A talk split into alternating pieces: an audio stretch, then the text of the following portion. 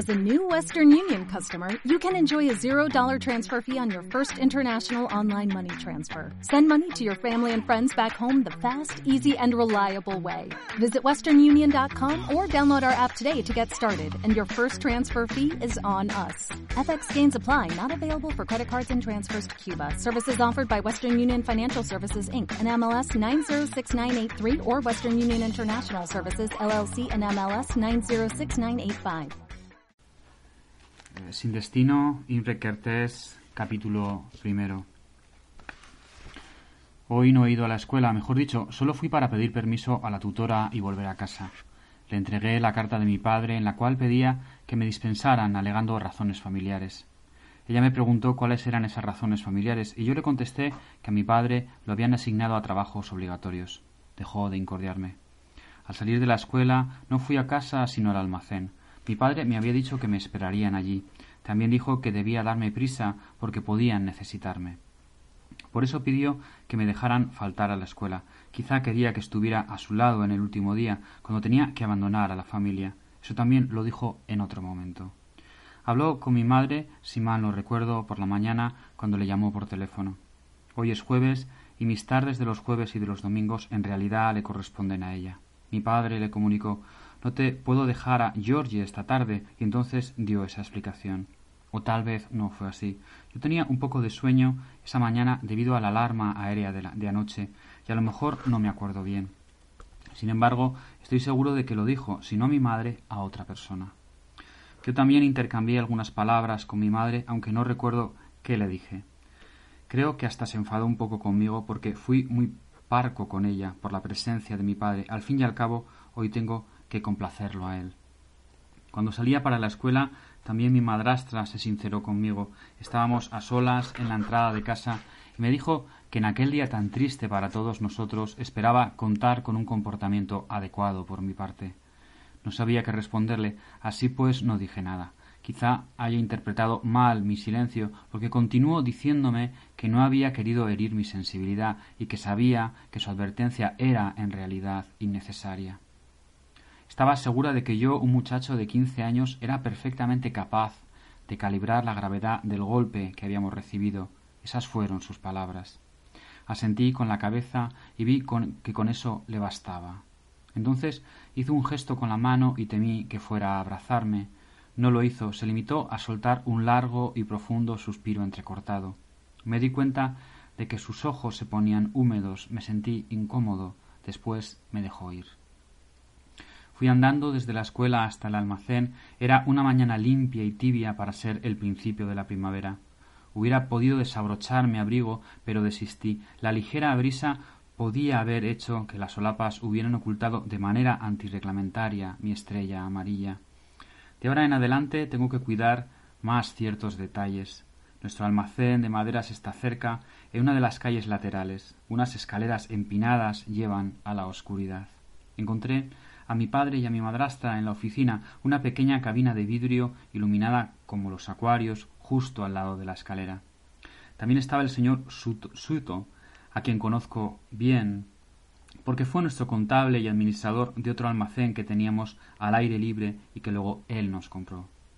O por lo menos eso decimos, el señor Suto no tiene problemas de tipo racial ni lleva estrella amarilla y de hecho nos ayuda en nuestra situación legal, según yo sé, porque es Él quien sigue administrando nuestros bienes para que nosotros no tengamos que prescindir de la totalidad de los beneficios. Lo saludé con más consideración que de costumbre, puesto que de alguna manera ahora estaba por encima de nosotros. Mi padre y mi madrastra también eran más amables con él. Él, sin embargo, se empeñaba en tratar a mi padre como su jefe y a mi madrastra la seguía llamando mi señora, como si nada hubiese ocurrido y continuaba besándole la mano cada vez que la veía. Aquel día a mí también me recibió con su tono campechano de siempre, no hacía caso de mi estrella amarilla. Me quedé de pie al lado de la puerta y ellos continuaron con lo que habían interrumpido por mi llegada. Estaban intentando llegar a un acuerdo sobre algo según entendí. Al principio no sabía de qué hablaban. Cerré los ojos por un momento, puesto que todavía estaba medio cegado por la intensa luz de la cabina. Entonces mi padre dijo algo que me sorprendió y abrí los ojos. Observé el rostro redondo y moreno del señor Sutó, en el que destacaban su fino bigote, unos dientes grandes, muy blancos y ligeramente separados, y unas pequeñas manchas rojizas y amarillas que parecían abscesos abriéndose. Mi padre dijo entonces algo sobre una mercancía que convenía al señor Sutó se llevara inmediatamente. El señor Sutó no tenía inconveniente, por lo que mi padre sacó un paquetito de cajón del escritorio que estaba envuelto en papel de seda y atado con un lazo. Entonces supe de qué mercancía se trataba. Por su forma reconocí la caja que, me había en el paquete, la caja en la que guardábamos los objetos de valor y las joyas. Creo que lo llamaban mercancía para que yo no supiera de qué hablaban. El señor Sutó guardó enseguida el paquete en su cartera a continuación se enzarzaron en una pequeña discusión. El señor Sutó sacó una su pluma estilográfica e insistió en firmar un recibo a mi padre por la mercancía. Mi padre respondió que se dejara de tonterías y que no necesitaba ningún papel. El señor Sutó estaba muy agradecido. Ya sé que tiene usted confianza en mí, jefe, pero en la vida hay que seguir un orden y conservar ciertas formas, dijo. Después se dirigió a mi madrastra. ¿No opina usted lo mismo, mi señora? Preguntó, pero ella se limitó a sonreír y repuso que por su parte confiaba plenamente en las decisiones que ellos tomasen. Cuando ya empezaba a aburrirme, el señor Sutó por fin se decidió a guardar su estilográfica y empezaron a hablar del tema del almacén. Debían tomar una decisión sobre el destino de todas aquellas tablas de madera. Mi padre opinaba que tenían que actuar inmediatamente antes de que las autoridades echaran mano al negocio y le pidió al señor Sutó que con su experiencia profesional ayudara y aconsejara a mi madrastra en el asunto. Naturalmente, mi señora, de todas formas, estaremos en contacto permanente por las cuentas, dijo el señor Suto dirigiéndose a mi madrastra. Creo que se refería a nuestro antiguo almacén que ahora le pertenecía. Finalmente se despidió de nosotros, retuvo la mano de mi padre durante un largo rato, la expresión de su rostro era seria y triste.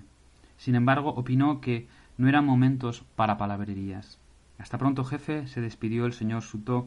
Eso espero, señor Sutó, respondió mi padre con una leve sonrisa. En ese momento mi madrastra abrió su bolso de mano, extrajo un pañuelo y se le llevó a los ojos, sollozando. Se produjo un silencio. La situación me resultó molesta porque tuve la impresión de que yo también debía decir algo, pero todo había acontecido con tanta rapidez que no se me ocurrió nada sensato. También el señor Sutó se sentía visiblemente incómodo. Pero mi señora, no haga esto, por favor, no debe hacerlo, de verdad que no, dijo asustado. Después inclinó y casi dejó caer su boca en la mano de mi madrastra para proceder a besarla, como siempre. Corrió luego hacia la puerta y yo apenas tuve tiempo para hacerme a un lado. Se olvidó de despedirse de mí. Permanecimos en silencio escuchando sus lentos pasos por las escaleras de madera hasta que mi padre dijo Bueno, ya está, otro peso que nos hemos quitado de encima. Entonces mi madrastra le preguntó en un tono velado si no habría sido mejor aceptar aquel recibo del señor Sutó. Mi padre le respondió que aquel recibo carecía de valor práctico e incluso sería más peligroso tenerlo escondido que guardar la caja. Le explicó que estábamos obligados a jugarlo todo a una sola carta y a tener plena confianza en el señor Sutó, puesto que a esas alturas no nos quedaba otra solución. Mi madrastra permaneció callada por un momento, pero luego continuó diciendo que, aunque mi padre tuviera razón, ella estaría más tranquila con un recibo en la mano. No supo explicar bien por qué. Mi padre estaba obsesionado por el tiempo, porque aún tenían muchas cosas que hacer. Quería entregar a mi madrastra los libros de cuentas del almacén para que pudiera controlar y mantener el negocio mientras él estuviera en el campo de trabajo. También intercambió unas palabras conmigo. Me preguntó si había tenido problemas en la escuela. Después me dijo que me sentara y que estuviera tranquilo hasta que ellos terminaran con los libros.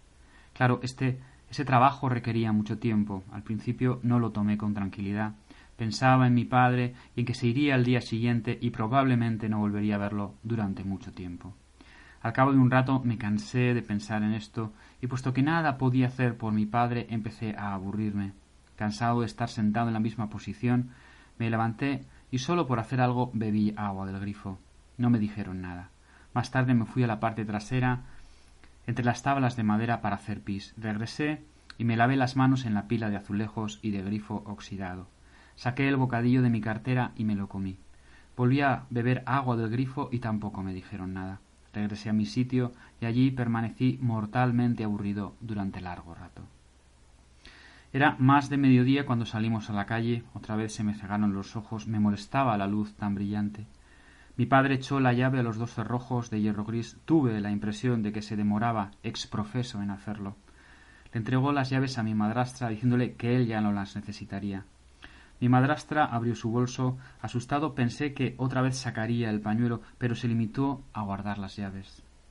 Nos dispusimos a caminar con muchas prisas. Pensé que regresaríamos a casa, pero primero fuimos de compras. Mi madrastra tenía una larga lista de todo lo que mi padre podía necesitar en el campo de trabajo.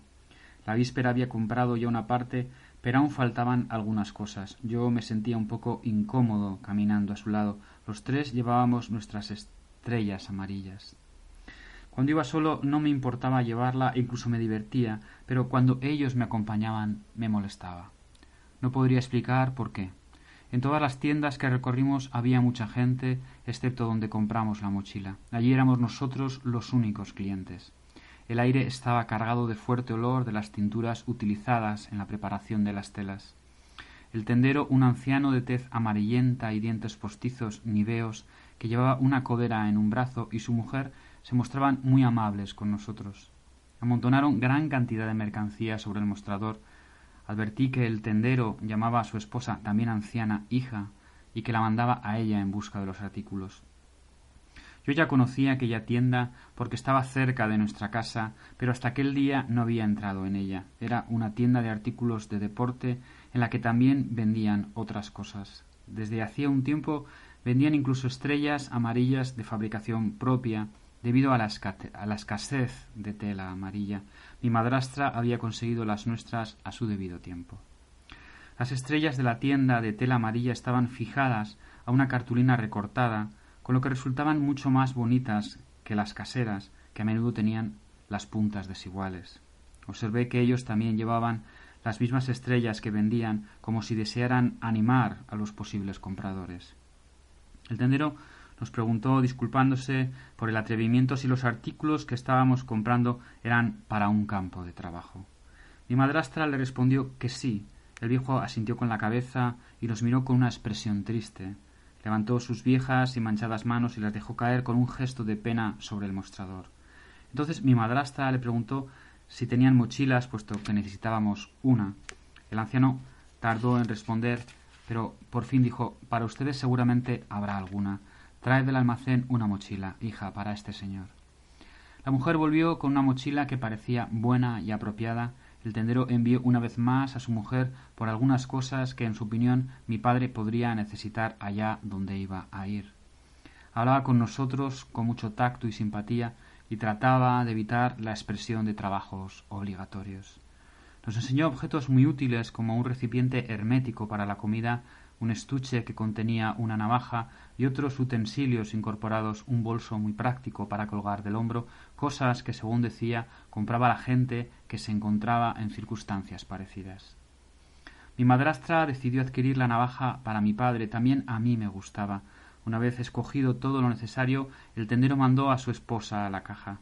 Moviendo su cuerpo frágil, envuelto en un vestido negro, con bastante dificultad, la mujer se situó ante la caja que estaba sobre el mostrador, delante de un sillón acolchado. Después el tendero nos acompañó hasta la puerta. Antes de despedirse dijo que esperaba tener la suerte de poder servirnos en otra ocasión, y dirigiéndose a mi padre añadió de la manera que usted, señor, y yo deseamos. Finalmente nos dirigimos a nuestra casa, situada en un edificio grande de varias plantas, cerca de una plaza donde hay una parada de tranvías. Una vez en casa mi madrastra se dio cuenta de que no habíamos recogido nuestra ración de pan. Tuve que regresar a la panadería, esperé fuera hasta que llegó mi turno y luego entré en la tienda. La panadera, una mujer rubia y tetuda, cortaba el pedazo de pan que correspondía a cada ración y luego su marido lo pesaba. No me devolvió el saludo. Era sabido en el barrio que no le caían bien los judíos, por eso también nuestra ración de pan pesaba siempre algo menos de la que nos correspondía. Según se decía, de esta forma él se quedaba con una parte del pan racionado. De alguna manera, quizá por su mirada airada y sus movimientos decididos, comprendí las razones de su animadversión hacia los judíos. Si hubiera sentido simpatía por ellos, habría tenido la desagradable sensación de estar engañándolos. Por lo tanto, actuaba por convicción, guiado por la justicia y la verdad que emanan de unos ideales, lo cual era completamente diferente. Tenía prisa por llegar a casa porque estaba hambriento, así que solo intercambié unas pocas palabras con Ana María, que bajaba por las escaleras cuando yo me disponía a subir. Ella vive en el mismo piso que nosotros, en la casa de los Steiner, con quienes ahora nos reunimos todas las noches en casa de los Fleischmann. Antes no hacíamos el menor caso de los vecinos, pero desde que sabemos que somos de la misma raza, intercambiamos ideas sobre nuestro futuro. Habitualmente nosotros dos hablamos de otras cosas. Así me, me enteré de que la señora y el señor Steiner son sus tíos. Sus padres están ahora arreglando los papeles del divorcio y como todavía no han decidido qué van a hacer con ella, la han mandado a vivir con sus tíos. Antes, por la misma razón, ha estado en un internado, como yo. Tiene unos catorce años, su cuello es muy largo, debajo de su estrella amarilla ya le han empezado a crecer los senos. Aquel día ella también iba a la panadería. Me pregunto si quería jugar a las cartas por la tarde con ella y las dos hermanas que viven en el piso de arriba con las que Ana María ha entablado amistad. Yo apenas las conozco, pues solo las he visto algunas veces en la escalera y en el refugio antiaéreo del sótano. La más pequeña debe de tener unos once o doce años, la mayor, según Ana María, tiene la misma edad que ella. A veces, desde una habitación de nuestra casa cuyas ventanas dan al interior, la veo pasar por el pasillo. También me he cruzado con ella un par de veces en el portal. Deseaba conocerla mejor y esa era una buena oportunidad. Pero de repente me acordé de mi padre y le dije a Ana María que no podía ir porque lo habían destinado a trabajos obligatorios. Me respondió que había oído a su tío comentar algo sobre ello. Después de permanecer un rato en silencio, ella volvió a hablar. ¿Qué tal mañana? Mejor pasado, contesté yo y luego añadí quizá. Cuando llegué a casa, mi padre y mi madrastra estaban sentados a la mesa. Ella me sirvió la comida y me preguntó si tenía hambre. Sin detenerme a pensar, le contesté que tenía muchísima hambre y así era en verdad. Me llenó el plato y ella apenas se sirvió. Yo no me di cuenta, pero mi padre sí, y le preguntó por qué hacía eso. Ella repuso que en aquel momento su estómago era incapaz de ingerir cualquier alimento. Entonces me di cuenta de mi comportamiento erróneo. Mi padre manifestó que no estaba de acuerdo con ella. No debía abandonarse justo en ese momento cuando más iba a necesitar su fuerza y su firmeza. Mi madrastra no respondió. Cuando levanté la vista comprobé que estaba llorando. Me sentí otra vez tan incómodo que clavé la mirada en mi plato. No obstante, con el rabillo del ojo vi el gesto de mi padre, cogiéndola de la mano. Permanecieron un minuto en silencio. Levanté la vista y vi que continuaban cogidos de la mano, mirándose fijamente como hombre y mujer. Eso nunca me ha gustado. Ya sé que es algo muy natural, al fin y al cabo, pero a mí no me gusta y nunca he sabido por qué. Cuando reanudaron la charla me sentí liberado, volvieron a mencionar al señor Sutó la caja y el almacén. Mi padre parecía tranquilo al haber puesto todo en buenas manos. Mi madrastra se mostró de acuerdo con él, aunque volvió a referirse brevemente a una garantía, para evitar que todo quedara en unas palabras de confianza que quizás eran insuficientes. Mi padre se encogió de hombros y le respondió que en aquellos tiempos no sólo en los negocios ya no había garantías, sino tampoco en otros aspectos de la vida. Mi madrastra soltó un profundo suspiro, con el que dio a entender que se había convencido, se disculpó por haber mencionado el asunto y le pidió a mi padre que no hablara de esa forma. Él dijo entonces que no sabía cómo se las arreglaría mi madrastra para resolver ella sola los problemas que se le iban a plantear en tiempos tan difíciles como aquellos. Ella respondió que no estaría sola, que contaría con mi ayuda, nosotros dos, dijo, nos ocuparemos de todo hasta tu regreso. Se volvió hacia mí con la cabeza ligeramente inclinada y añadió, ¿verdad que sí? Estaba sonriente, pero sus labios temblaban. Le dije que sí. Mi padre me miró con ternura, eso me conmovió, y quise hacer algo por él. Aparté mi plato y al instante me preguntó si ya no quería comer más. Le respondí que no tenía apetito, y me pareció que eso le agradaba porque me acarició la cabeza. El contacto físico me produjo un nudo en la garganta. No eran ganas de llorar, sino más bien una sensación de malestar. Hubiera preferido que mi padre ya no estuviera allí. Era una sensación desagradable, pero tan nítida que no podía pensar en otra cosa. Cuando ya estaba a punto de echarme a llorar, llegaron los invitados. Mi madrastra ya nos había advertido que vendrían solo los familiares más próximos. Al oír el timbre, mi padre hizo un gesto de resignación. Quieren despedirse de ti, explicó mi madrastra. Es natural. Eran la hermana mayor de mi madrastra y su madre. Pronto llegaron también los padres de mi padre, es decir, mis abuelos. A mi abuela la acomodamos en un sofá porque apenas ve, ni siquiera con sus gruesas gafas y tampoco oye bien. Sin embargo, le gusta enterarse de todo y participar en los acontecimientos.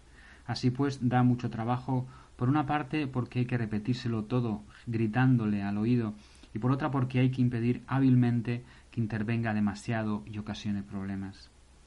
La madre de mi madrastra llevaba un sombrero muy belicoso, en forma de cono, con una pluma en el ala, se lo quitó al llegar y descubrió su hermosa cabellera blanca recogida con un pequeño lazo. Tiene una cara delgada y cétrina, ojos grandes y oscuros, la piel de su cuello es tan flácida que casi le cuelga.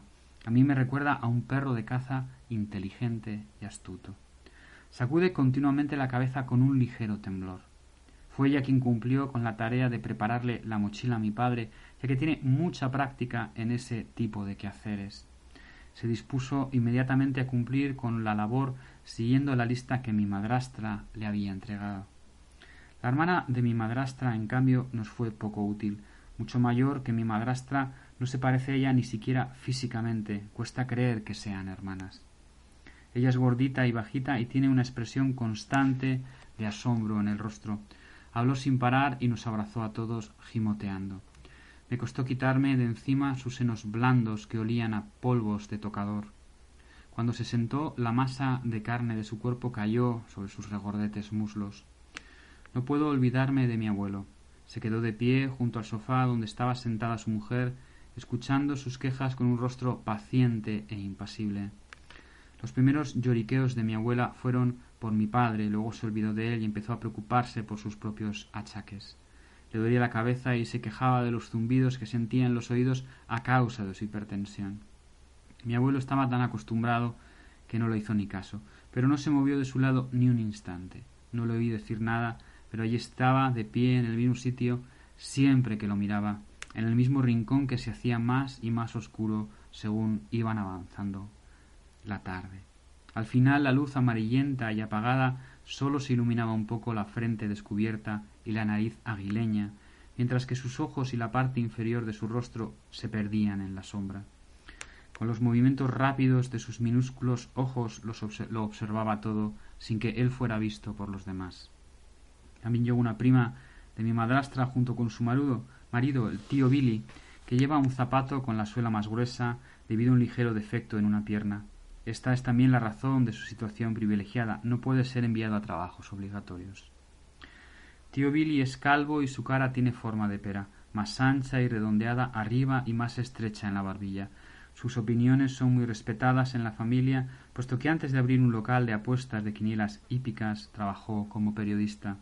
Enseguida se puso a comentar las últimas noticias que había tenido de fuentes de toda solvencia y que según él eran absolutamente ciertas. Se sentó en un sillón extendió su pierna enferma hacia adelante y mientras se frotaba las manos con un ruido seco nos informó que en breve se producirían cambios fundamentales en nuestra situación. Puesto que se habían iniciado negociaciones secretas sobre nosotros entre los alemanes y los aliados con intermediarios neutrales. Los alemanes, explicó el tío Billy, habían reconocido que su situación en los frentes era desesperada. En su opinión, nosotros, los miembros de la comunidad judía de Budapest, les veníamos de perlas para conseguir ventajas frente a los aliados, quienes seguramente harían todo lo posible por nosotros. Aquí menciono un factor decisivo, que había conocido en su época de periodista y al que se refirió como la opinión pública mundial, que según él estaba conmovida por lo que nos ocurría. No cabía duda de que las negociaciones serían duras, prosiguió, y buena prueba de ello era la dureza de las últimas medidas tomadas contra nosotros. Todo era consecuencia natural de una jugada en la cual nosotros seríamos utilizados como simples peones en una gran maniobra internacional de chantaje. También añadió que él sabía perfectamente lo que estaba pasando entre bastidores y que sólo era una fanfarronería espectacular para alcanzar ventajas en la negociación. Concluyó diciendo que debíamos tener un poco de paciencia hasta que los acontecimientos llegaran a su desenlace.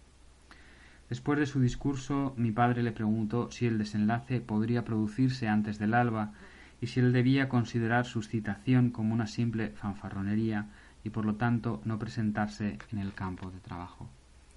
No, claro que no, respondió tío Billy, un tanto desconcertado.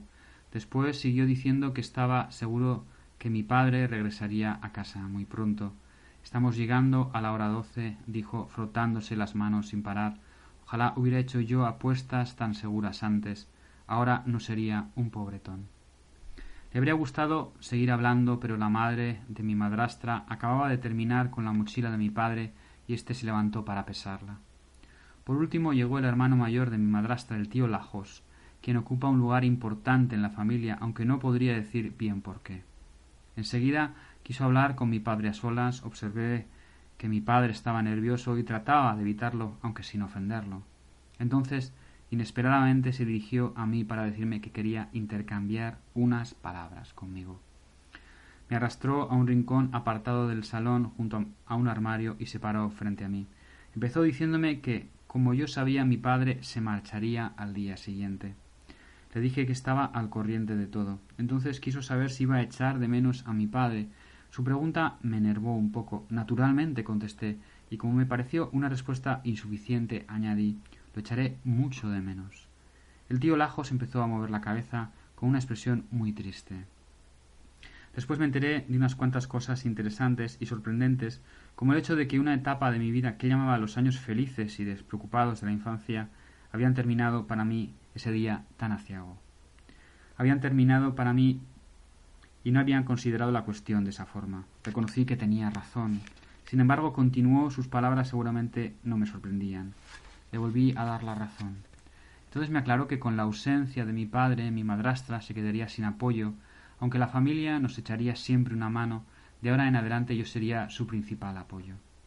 Por ese motivo yo tendría que aprender antes de tiempo qué eran la preocupación y la renuncia.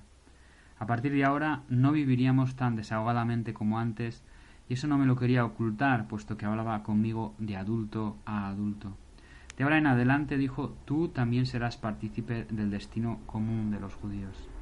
Me explicó entonces que ese destino era una persecución constante desde hacía milenios que los judíos teníamos que aceptar con paciencia y resignación, puesto que Dios nos la había impuesto por los pecados que habíamos cometido en tiempos pasados.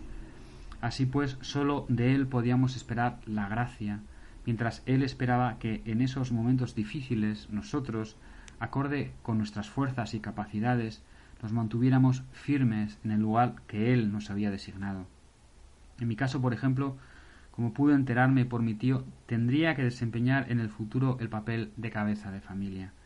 Me preguntó si sería lo bastante fuerte para ese papel. Yo había comprendido perfectamente el hilo de sus pensamientos en todo lo que había dicho sobre los judíos, su pecado y su Dios, pero sus palabras me emocionaron. Así pues, respondí afirmativamente. Él parecía contento. Muy bien, dijo, sabía que eras un muchacho inteligente, de sentimientos profundos y gran sentido de la responsabilidad. Tras añadir que eso le consolaba en medio de tanta desgracia, me agarró la mandíbula con sus dedos peludos y húmedos de sudor y levantó mi cara para decirme en tono tembloroso Tu padre se está preparando para un largo viaje, ha rezado por él. Ante su expresión tan grave me invadió un sentimiento de culpa por haber descuidado algo relacionado con mi padre. No se me había ocurrido rezar por él.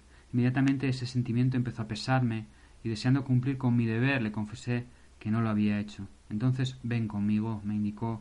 Lo seguí hasta una habitación exterior que daba al patio. Allí nos dispusimos a rezar en medio de muebles destartalados que no tenían uso alguno. El tío Lajo se puso una gorrita de tela negra reluciente sobre la calva. Yo tuve que ir al vestíbulo a buscar mi gorro. Después sacó de un libro de su abrigo un librito de tapa negra con bordes rojos y de otro bolsillo sus gafas. Comenzó a leer las oraciones deteniéndose para que yo repitiera todo lo que él decía. Al principio lo hice bien, pero terminé por cansarme. Me molestaba no entender una palabra de lo que decíamos a Dios lógicamente en hebreo, idioma que yo desconozco.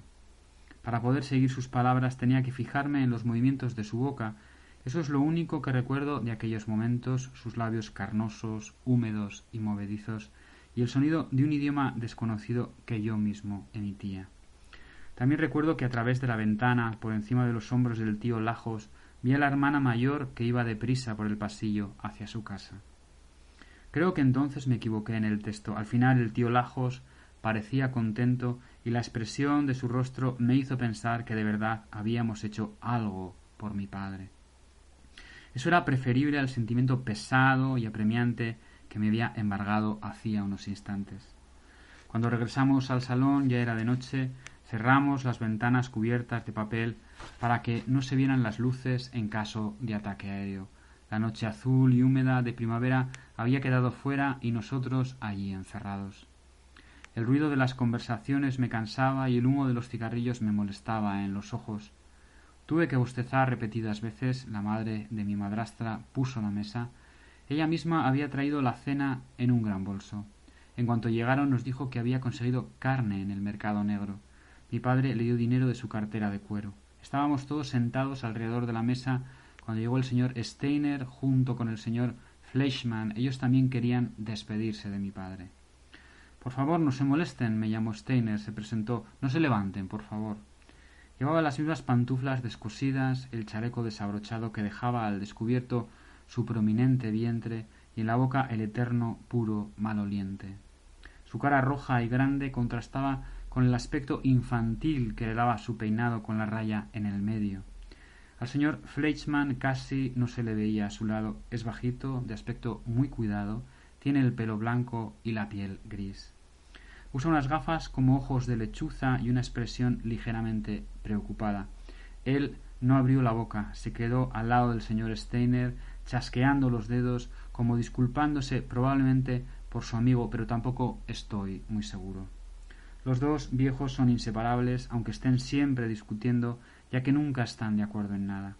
Los dos estrecharon la mano de mi padre. El señor Steiner le dio además unas palmaditas en el hombro y lo llamó muchacho. También soltó su chiste de costumbre, abajo esa moral y no perdamos la desesperanza. Dijo luego que cuidaran de nosotros, de mí y de la señora, o sea, de mi madrastra. El señor Fleischmann asentía vivamente con la cabeza. El señor Steiner miraba a mi padre con los ojos parpadeantes. De pronto lo atrajo hacia él y lo abrazó. Cuando se marcharon todo se ahogó en el ruido de los cubiertos, de las conversaciones y en el humo de la comida y de los cigarrillos. A mí me llegaban solo fragmentos de imágenes entrecortadas e inconexas de una cara o un gesto que se desprendían del espeso humo alrededor. Veía la cara huesuda, amarillenta y temblorosa de la madre de mi madrastra cuando iba sirviendo la comida en los platos, luego las dos manos del tío Lajos que rechazaban la carne porque era de cerdo y por lo tanto prohibida por la religión, los mofletes regordetes, la mandíbula movediza y los ojos húmedos de la hermana de mi madrastra. De repente vi con claridad la cabeza calva y rosada del tío Billy bajo la luz de la lámpara y escuché hilachas de sus aseveraciones. Recuerdo también las palabras del tío Lajos, pronunciadas en medio de un silencio profundo y solemne, con las cuales pedía que Dios nos ayudase para que podamos lo más pronto posible reunirnos otra vez alrededor de esta mesa todos juntos en paz, salud y amor. Apenas veía a mi padre y en cuanto a mi madrastra solo me enteré de que todos estaban pendientes de ella, incluso más que de mi padre y de, y de que le dolía la cabeza.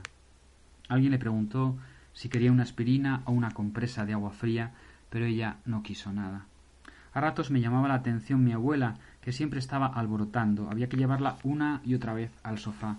Me acuerdo de sus ojos cegatos que parecían insectos segregando líquidos detrás de los cristales de sus gafas empapados por el vaho. En un momento dado todos nos levantamos de la mesa y entonces empezaron las despedidas definitivas. Mis abuelos fueron los primeros en marcharse antes que la familia de mi madrastra. Quizás el recuerdo más memorable de toda aquella velada fue ver a mi abuelo que por primera vez llamaba la atención de todos. levantó su minúscula cabeza de pájaro y de manera incontrolada la apoyó sobre el pecho de mi padre. Su cuerpo encogido se estremeció. Luego se abrió paso para salir casi arrastrando a mi abuela del brazo. Algunos de los invitados me abrazaron, sentí la huella húmeda de sus labios en mi cara. Finalmente se hizo el silencio, se habían ido todos. Entonces yo también me despedí de mi padre, o mejor dicho, él de mí. No lo sé muy bien, no recuerdo las circunstancias. Mi padre probablemente había salido a acompañar a los invitados porque durante un tiempo permanecí solo al lado de la mesa, cubierta con los restos de la cena, y solo me sobresalté cuando él regresó solo. Quería despedirse de mí. Mañana al alba ya no habrá tiempo para despedidas. Dijo. Me repitió más o menos las mismas palabras que el tío Lajos sobre mi responsabilidad digna de una persona adulta. Solo que fue más breve. No mencionó a Dios y sus palabras reflejaron menos emoción.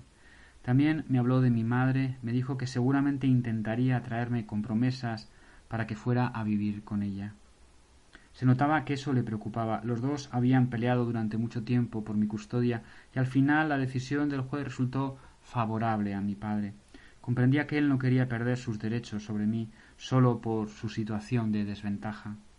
Sin embargo, no alegaba la decisión judicial, sino mi actitud respecto al trato diferente de mi madrastra que había creado para mí un verdadero hogar, mientras que mi madre me había abandonado. Empecé a prestar más atención, puesto que mi madre no opinaba lo mismo sobre esa cuestión. Según ella, el culpable había sido mi padre, y ella se había visto obligada a buscar otro marido, un tal señor Dine, en realidad Denes, quien por cierto también había partido la semana anterior hacia los campos de trabajo.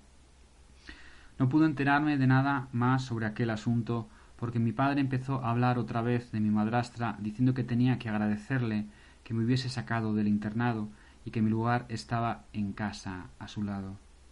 Estuve hablando de ella durante mucho rato y comprendí por qué no estaba ella delante. Sus palabras la hubieran cohibido.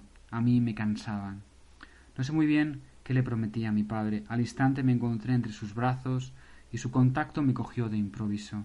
Lloré no sé si por eso o por otro motivo, por el agotamiento o porque desde aquella pequeña charla que mi madrastra me había dado por la mañana me había estado preparando para ello. Cualquiera que fuera la razón, estuvo bien que así sucediera y me pareció que mi padre también se sentía aliviado. Luego me dijo que me acostara, estaba ya bastante cansado. Bueno, pensé, por lo menos se va con el recuerdo de un bonito día. El pobre.